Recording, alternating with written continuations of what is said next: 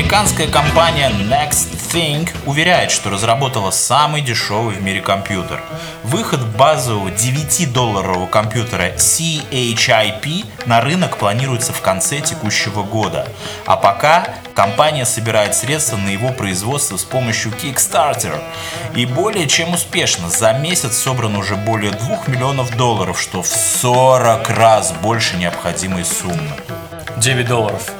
9 долларов. Очень дешевый компьютер. Microsoft выпустила компьютер Surface Hub по цене 20 тысяч долларов.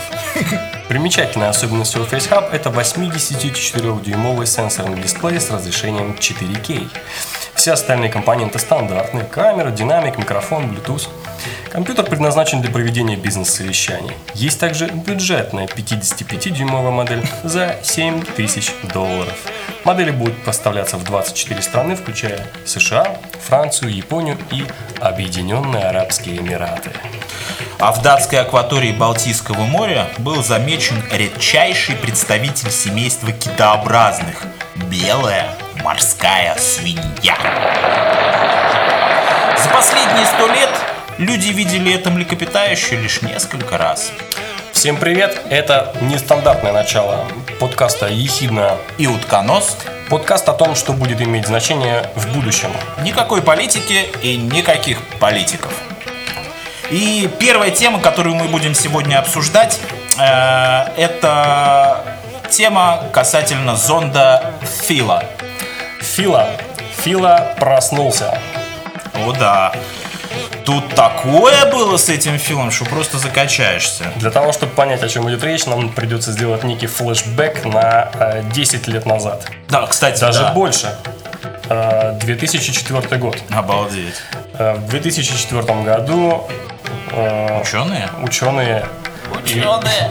и, и, э, и инженеры запустили это творение навстречу комете, что, в общем, довольно редко. Довольно редкое явление. Кометы у нас обладают такими не очень стабильными орбитами, очень элли- эллиптическими, выходят за пределы, за пределы Солнечной системы, потом возвращаются. Некоторые разрушаются, некоторые даже падают э, в Юпитер. Да, и- Летишь, летишь такой, а тут Юпитер. Не, ну самый прикол, мне вообще в этом деле очень нравится то, что в 2004 году ученые, то есть они до этого э, долго-долго все разрабатывали это дело, э, какие-то там придумывали какие-то сложные системы, и в 2004 году запустили.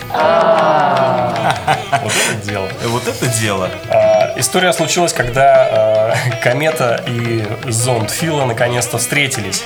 А, да, подожди, перед тем, как они встретились, собственно говоря, и перед тем даже, как э, э, ученые запустили этот зонд, э, были такие два э, крутейших э, э, советских, по всей видимости, ученых Чурюмов и Герасименко, которые э, в, э, в 60-х годах открыли эту комету, открыли ее, представляете? И, соответственно, это было большим достижением, большим открытием. И вот э, ученые все это время, вот как вы можете подумать, с 60-х, середины 60-х годов, вплоть до 2004 года, когда они, видимо, нашли там средства, финансы, все такое, там стали уже более подкованными в делах- делах, они запустили на эту комету ту самую Филу, зонд. И она себе полетела. А, Зонд э, Фила э, был, так сказать, приотачен или прикреплен к э, летательному аппарату, который называется Розетта. То есть это был э, э, разделяемая такая штуковина, потому что предполагалось, что Розетта доставит Филу в в место назначения и останется на орбите этой кометы, если можно так э, выразиться, скорее всего. Э, А Фила упадет на комету и будет оттуда передавать данные Розетте, Розетта уже на Землю. Подожди. Вот, да. Э, Розетта во время пути к комете пролетела еще и мимо Марса и сделала там интересные всякие съемки аэрофото, космо космоаудио. Аэрофото и космоаудио. Э, И все это дело они успешно передали на Землю. И, если можно же, мы можем подойти к финальной... Не, к, развя- не, к- к развязке можем подходить? Нет еще пока, Еще нет, нет? еще пока. Ну, нет. давай рассказывай дальше. И Я не рассказываю, я хочу вот просто поинтересоваться вообще. А зачем ученые запустили зонд на эту комету? А я, я уже... Я вчера об этом писал. Зачем самый глупый вопрос? Он самый ненужный. А, Можешь, сделай. А, может быть, э, главная цель была просто запустить. А, слушай, вот там же еще как интересно. Получается так, что ученые, во-первых, рассчитали траекторию, и они запустили, и эта комета полетела, и они вообще на самом деле как бы только предпола- а, опирались на научные какие-то расчеты там, да? И Меня всегда удивляет, на самом деле, вот эта история, когда м, вот, вот а, космические специалисты рассчитывают траектории полета, причем они же еще рассчитывают такие вещи, как эм, гравитационные ускорения или гравитационные м, маневры. Да. Гравитационный маневр. Да. Это значит, что космический корабль прилетает к планете, Так. и за счет ее притяжения немножко изменяет траекторию, но разгоняется. То есть, грубо говоря, летел там, там 100 тысяч километров, Да. ну какие 100 тысяч? Допустим, 7 тысяч километров в час. Так, так. И там повернул вокруг Марса, сделал оборотик, другой, разогнался, каждый раз орбита увеличивается, немножко себя подразгоняет еще и за счет э, двигателей. Ну, Вылетел, значит, с орбиты, у него уже 12 тысяч километров в час. офигеть. Не слабо. Вот меня... э, и, и потом он летит еще к одной планете, делает там еще один гравитационный маневр, еще разгоняется. И вот так вот по всей Солнечной системе они... Колбасится. Да, это, вообще... Это, это, ну это, я не знаю, это как, какой же должен быть мозг, чтобы... Понятно, что считают все компьютеры. Но компьютеры-то тоже совершенствуются. Говорят, что если сравнить мощность э, компьютеров, которые были там эм, во время этой Апо- Апо- Аполлонов, да, которые летали на Так, Луну, да, так. э, что их вычислительная мощность всей той ко- компьютерной системы, она аналогична, скажем, к калькулятору. Вот нашему. этой маленькой коробочке. Это маленькая коробочка, которая считает циферки. Ни больше, ни меньше. Ну как-то же долетели. Как-то взлетели, как-то сели. Даже там, когда что-то случилось на Аполло 13, как-то вернули этих людей обратно. Ну, Ну, радует меня это. Радует. Я восхищаюсь. Так, да. Ну давай тогда подойдем, э, собственно говоря, э, что вообще, вот э, напомним, что этот зонд был запущен в 2004 году. В 2004 году. И вот он колбасится, колбасится, колбасится. Так. 10 ровно лет.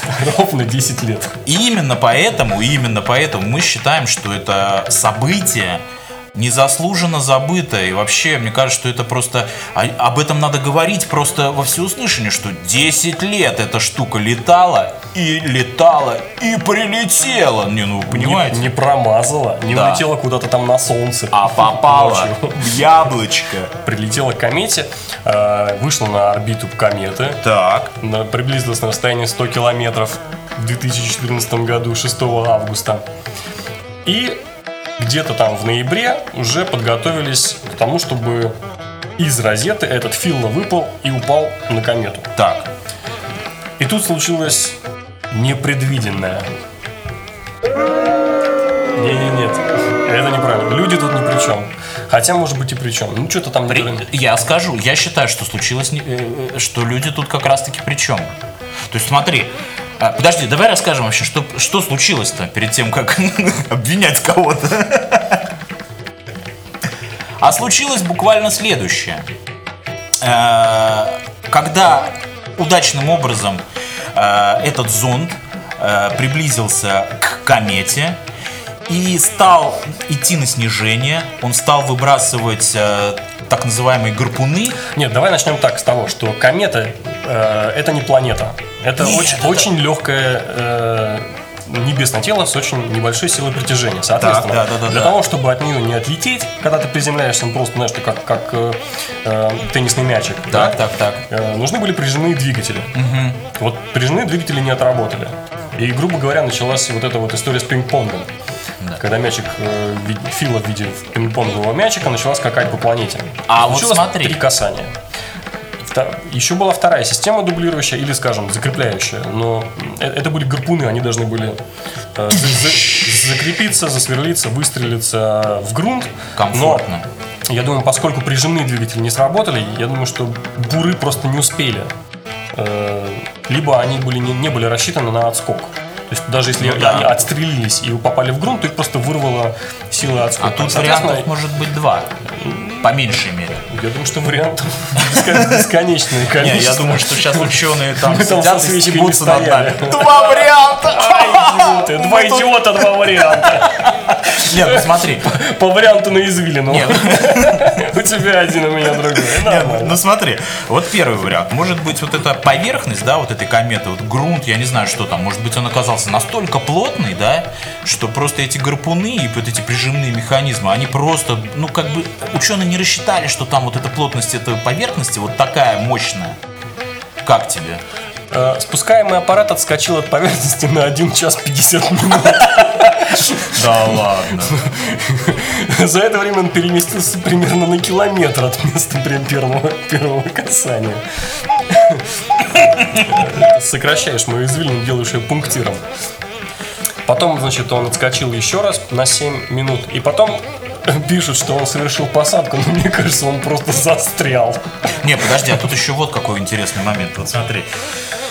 Э, Если моя учительница по физике слушает наш подкаст, в чем я не сомневаюсь, то она меня может поправить. Ну, Смотри, подожди, вот э, сила притяжения на Земле э, считается по формуле F равно mg, где m это масса тела, а g ускорение свободного падения. И на Земле она составляет G, это константа для Земли. да, она составляет 9,8. И восемь. На 9,8. самом деле там, по-моему, 9,81. Запятая. Да.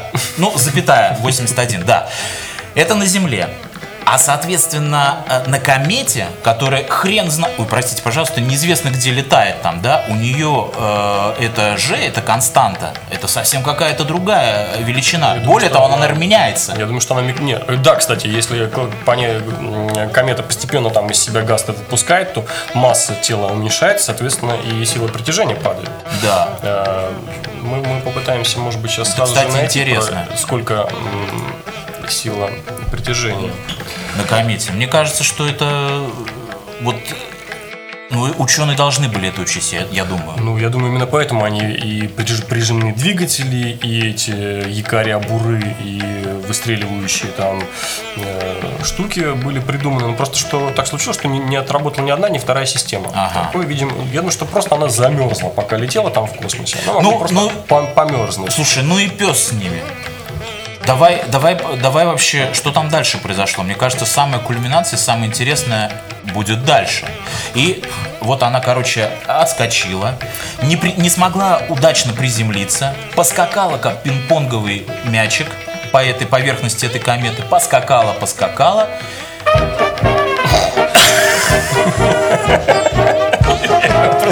Картина масла. Он скачет, и такая музыка просто.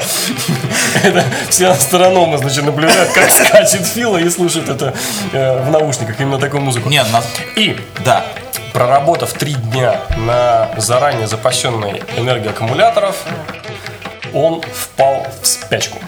То есть он впал, э, впал в режим максимальной энергоэкономии, чтобы...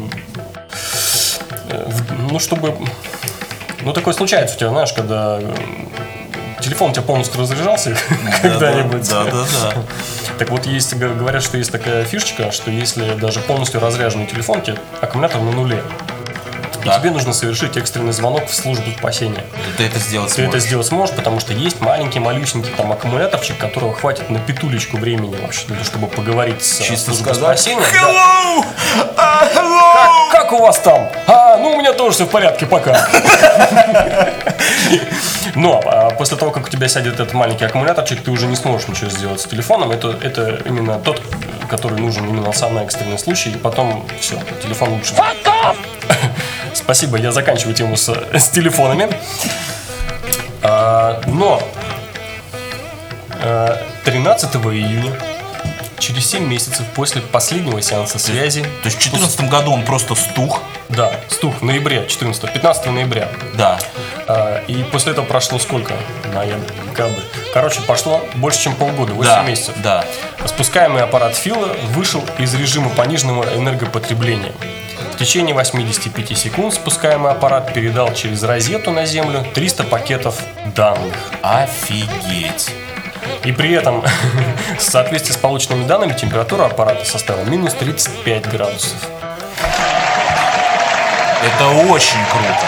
То есть, получается, вообще э, вся, все зерно, вся соль заключается в том, что, этот, что этот зонд, он там бац и, и умер. И все ученые вообще расстроились, сидят, ну как же так, мы 10 Нет, лет нет, ждали, я когда думаю, он я- долетит. нет, нет, я думаю, что они все на самом деле рассчитывали, они просто ждали именно этого момента. Какого момента? Момента, когда солнечной энергии станет больше, чем нужно вокруг, и, соответственно, достаточно в той самой расщелине, куда попал этот фил. То есть, короче, в итоге он зарядил свои солнечные Суть в том, батарейки. что комета все еще приближается к Солнцу. То Так. есть она, не, она как это, перигелий? Как, как есть такое вот э, место, где меняется орбита, и потом он уходит. То есть он еще только при- приближается к Солнцу, потом будет самая близкая точка, потом начнет от, а, комета начнет а, улетать от Солнца. Да, да. По-моему, это перигелий называется. Я не, не- не ручаюсь за Окей. термин. А, вот к, этому, к этой точке комета еще, комета еще не пришла. И еще далеко, далеко, далеко не пришла. И каждый день солнечной энергии, э, тепла, света будет вокруг становиться все больше, больше, больше, больше. И даже в той самой щелочке, в той расщелине, куда попал этот несчастный аппаратик, Да. там света будет достаточно для того, чтобы э, солнечные батареи подзаряжали аккумуляторы, и было достаточно э, энергии для, для передачи данных, для проведения дальнейших экспериментов. Вот так вот. Это, это действительно большая удача. Вот сколько было неудач, тут большая удача, что, ну, видимо, я думаю, что ученые на самом деле подготовили именно это место э, э, стыковки или, скажем, высадки Да, на, да, да, на да.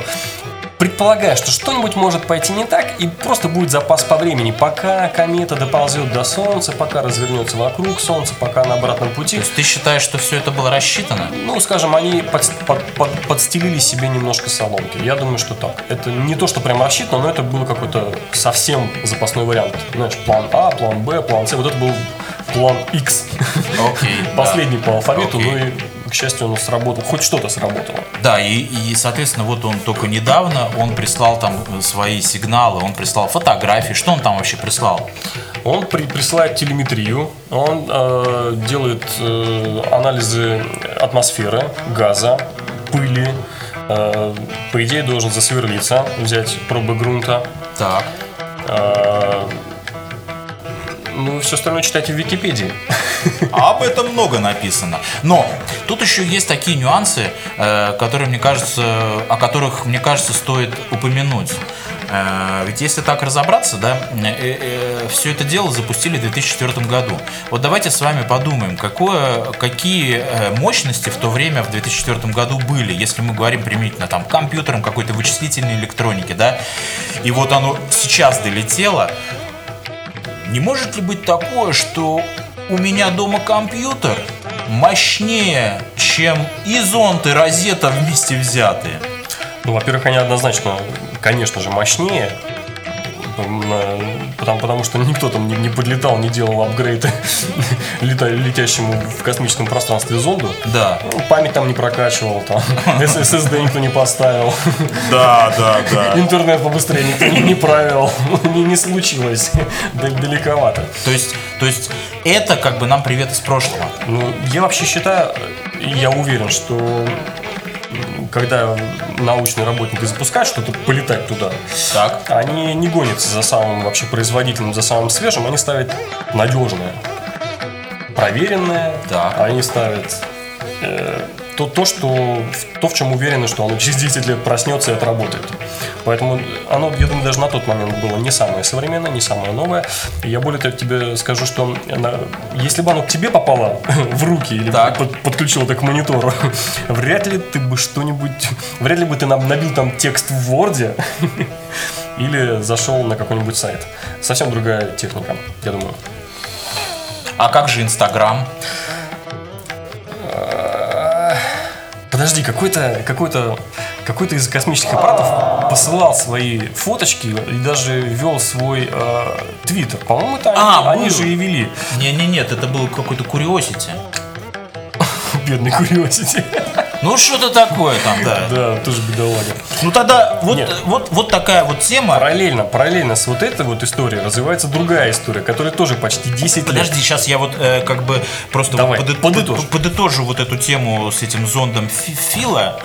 Э, вот э, на самом деле это очень круто и очень здорово, что э, по прошествии 10 лет мы можем получать, во-первых, и достигать э, по- поставленной цели, и потом мы можем в конце концов получать привет из прошлого. И это так здорово. Вы подумайте, что если, если бы этот э, зонд через 50 лет бы нашим детям и внукам бы привет бы передал от нас. А? Вот такое вот как бы вот резюме, Они понимаешь? открыли, а там такие счеты. А там счеты. Арифмометр. Ну вот такая вот тема. И мы считаем, что она незаслуженно забытая. Ну, нет, вообще космическая тема это точно будущее. Это то, чего, чего вот не вытопчешь, ничего не, не сожжешь ни в коем случае. А, еще один аппарат подлетает как раз к цели своей миссии. Тоже почти 10 лет он полз. А, это, это аппарат, который называется, ну, если по-русски, то «Новые горизонты», New Horizons. Э, Только на этот раз он был запущен не в 2004 году, а в 2006. В 2006 а, и он летит конкретно к Плутону. Вау. А, В то, в то время Плутон еще считался планетой. Представляешь, как изменилось? Запустили космический А что аппарат. сейчас? А считается карликовой планетой. Уже не Слышали? Карликовая планета Плутон. Полетел к планете, прилетел к карликовой планете. Нормально. Извини, парень, у нас ситуация изменилась. Сохлась. Ну-ну-ну-ну-ну-ну. И что там у А, нас? В 2006 году запустили э, этого парня Новые горизонты. Он э, точно так же делал несколько гравитационных маневров. Мне понравилось, что один из последних его э, маневров, когда он там э, несколько энное количество времени, значит, ускорялся, потратил 250 граммов топлива из скольки-то там килограммов. М, И потом на- научные, значит, э, э, ученые отрапортовали. Зато к Плутону он прибудет на 36 минут раньше. Браво! 10 лет летел, но зато на 36 минут раньше. Ура! Это, это важно. Значит, по ходу дела он там пофотографировал всяких э, спутники Юпитера, пофотографировал сам Юпитер, когда был близко, и отослал красивые фотографии. И где-то во второй половине июля, если не ошибаюсь, 27 или что-то такое, или может быть даже июня, э, он начнет наконец, он выйдет на орбиту Плутона, то есть он уже приближается к Плутону настолько, что видно сам Плутон, видны все его спутники, которые крутятся вокруг э, Плутона, и он начнет э, свою, собственно, научную миссию. Боже мой. Боже мой. Меня э, в связи с тем, что картинки, он, которые он передает, они такие очень сомнительного качества, я начал копать, какая же там камера. Потом начал вспоминать, что 2006 год. 2006 год. Поднял информацию. В 2006 году уже были 5 мегапиксельные, 4 и 5 мегапиксельные камеры. Это так, если так копнуть туда в эти. У меня был такой телефон. Ой, фу, какой телефон? Фотоаппарат в 2006 году с такой выезжающий такой еба... Да, это, это именно она. Это был как раз какой-нибудь Canon PowerShot A200. Что-нибудь Да, типа такого. А что и такое? 3 мегапикселя было. 3 мегапикселя считалось нормой, да, 1 мегапиксель это считались вообще отстойные олдскульные чуваки, А, 5 мегапикселей уже были, но а, у этого спутника, э, не спутника, этого космического аппарата, у него камера 1024 на 1024 пикселей. Квадрат. Черно-белая. Это одна из камер. На самом деле вторая, видимо, там есть и цветная, потому что почему-то картинки приходят оттуда цветные. Может быть, это какая-то незадекларированная особенность черно-белой камеры, что она и цветное посылает. Ну, в общем, камер там две, а может быть еще больше. Э, Куча всяких у него там спектрометров, всякие там железом он напичкан, э, звездные датчики, э, куча-куча всего. Кошмар. Мне вообще, честно говоря, хочется головой об стол биться просто от осознания всей своей ничтожности. По сравнению вот с учеными, которые это все придумали, продумали и рассчитали, понимаешь? И, и которые даже эту, эти, эти данные как-то обрабатывают и вообще какую-то полезную какую-то информацию оттуда выуживают. Вот, я хотел на самом деле э, затронуть э, тему э, энергообеспечения. То есть и, и Voyager, которые уже улетели за Солнечную систему, и вот этот вот конкретно э, новые горизонты, он, а, они оборудованы атом, маленькими такими, ну, можно сказать, что атомными реакторами, но это не совсем реакторы. Так.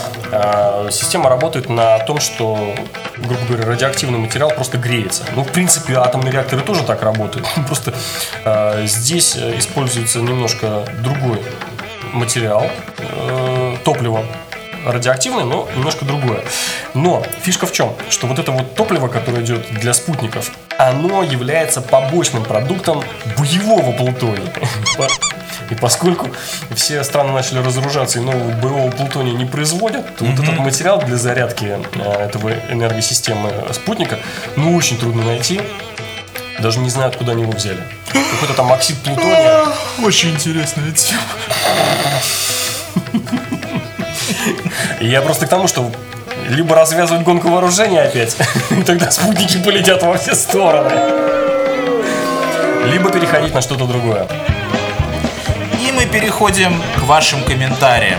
Наша любимая рубрика. Вы нас слушаете, мы вас читаем. Вы нам пишете, мы вам отвечаем. Спасибо вам большое.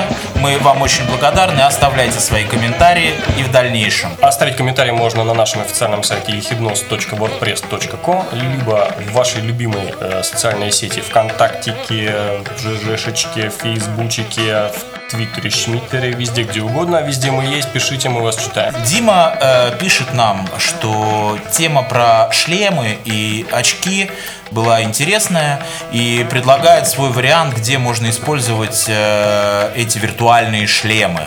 В обучении с погружением, экскурсии по музеям всего мира. Можно, например, лежать на диване и разведывать невиданное. И погружать и погружать. На самом деле в этом есть зерно, потому что вот в прошлом подкасте мы обсуждали применительно к этим шлемам виртуальной реальности две темы. То есть первая тема это игровая была, и вторая тема это были всякие, не знаю, там автошколы, какие-то флайт-симуляторы и все такое. А тут вот Дмитрий предлагает версию экскурсии по музеям. Почему нет? Я думаю, что просто смертность возрастет тогда смертность от скуки. Думаешь? Я думаю, что людям и так в музеях не сильно интересно. Не, ну тем не менее, это они, они же посещают эти музеи. Есть... Но с другой стороны, это музей, который всегда открыт. Да, в любое время. Если ты, ты можешь... реально уже совсем умираешь от скуки, ты можешь хотя бы посмотреть музей. Или интернет отключили, или родители отобрали любимую 3D-игрушку, но зато дали диск или, с музеем. Или у тебя, допустим, возник какой-то такой спорный момент, какой-то вопрос, и ты думаешь, а там сейчас в Лувре дела обстоят? Да, и хочется и ты... сопоставить размеры. Ну да, да, да. Например. Конечно, это хорошее применение Спасибо Дмитрию за вариантик. А еще один коммент хотел бы обязательно озвучить. Тоже пишет нам наш постоянный слушатель Игорь. Э, и, о, да. Э, и он пишет э, о другой немножко теме. Мы тут постоянно периодически напоминаем, что мы ищем новое русское слово, которое так сказать, беспилотные или безводительные автомобили, то есть те, которые умеют сами кататься. А у нас уже есть некоторое количество вариантов. Игорь нам предлагает еще вариант со словом «смарт». Очень хороший вариант, коротко, емко, Понятно, что со временем действительно смарты начнут называть просто машинами, а вот уже машины, которые без, или водительные машины, то есть Водитель, те, которые для, да. нас сейчас нормальные, вот их нужно будет как-то называть уже не машинами. Это будет уже проблема не наша, это будет проблема наших внуков, как называть те машины мануальные. Тем не менее, спасибо огромное за комментарий. Мы с нетерпением э, ждем ваши комментарии, оставляйте, пишите. На сегодня все. Это был четвертый подкаст «Ехидна» и «Утконос». Всем пока! Пока!